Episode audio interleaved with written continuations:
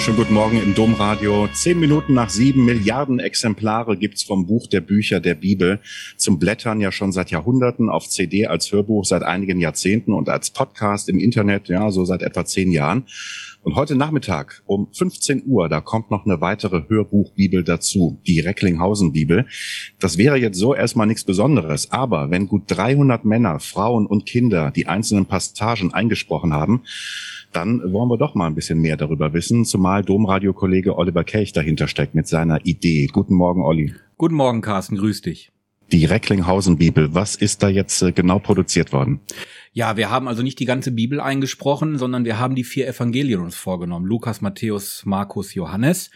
Und äh, haben einen Aufruf gestartet hier bei uns in den örtlichen Medien und haben gefragt, wer möchte mitmachen, wer möchte mitlesen, wer möchte eine Passage der Bibel mit einarbeiten, einüben.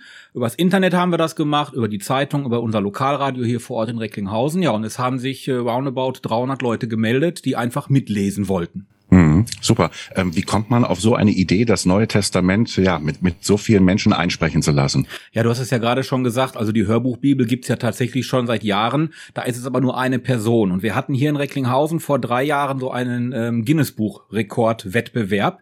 Und äh, da war es so, dass möglichst lange Märchen gelesen werden sollten. Und parallel studiere ich ja noch Theologie im Fernstudium, bin da jetzt so kurz vorm Schluss mit meiner ganzen mhm. Lernerei. Und während ich mit dieser Bibel mich ja auch dann dementsprechend im Studium beschäftigen musste, kam mir die Idee, kann man das nicht vielleicht verbinden? Und wie viele Leute interessieren sich noch für die Bibel? Wie viele Leute kann man motivieren, in die Bibel reinzugucken? Und das war einfach so das Experiment.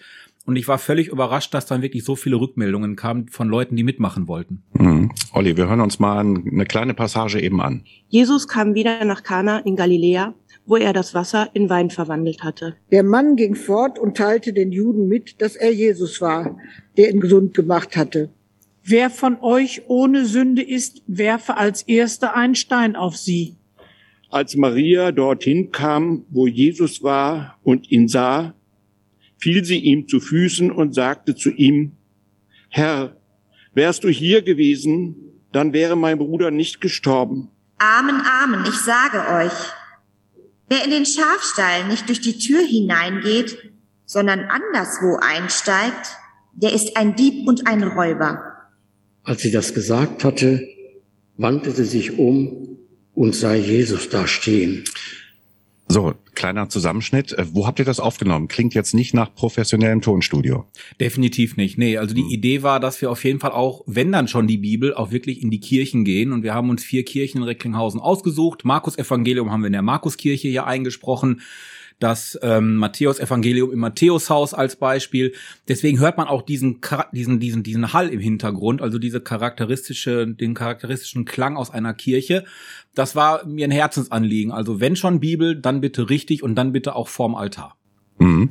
Wie viele Stunden sind da ähm, zusammengekommen? Also an, an Material, was jetzt letztendlich heute Nachmittag veröffentlicht wird, sind es äh, zehneinhalb Stunden. Aufnahmen haben wir aber in Summe fast 20 gehabt. Also es mhm. war doch ein bisschen mehr als letztendlich zu senden äh, es gibt okay. heute Nachmittag. Und das dann mit, äh, ja, mit 300 Leuten. Erzähl uns von all den schönen Pannen. Pannen gab es gar nicht so viele. Ähm, okay. Es gab sicherlich den ein oder anderen Versprecher. Äh, einige sind auch zu den Terminen, die wir dann rausgeschickt haben, nicht gekommen, haben sich auch nicht abgemeldet. Andere hatten dann ein bisschen Sorge wegen Corona, als die Zahlen dann so explodierten.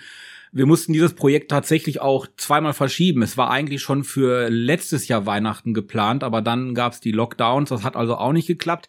Aber äh, es gab auch verdammt schöne Momente. Also der schönste Moment, und der ist mir wirklich im Kopf hängen geblieben, war, als eine fast 80-jährige Frau nach der Lesung auf mich zukam und sagte, Herr Kelch, mit Ihrer Idee haben Sie es geschafft, dass ich nach mehr als 60 Jahren meine Schulbibel aus dem Schrank gekramt habe, um mich auf diese Passage, die ich lesen soll, vorzubereiten. Das mhm. war wirklich ein toller Moment.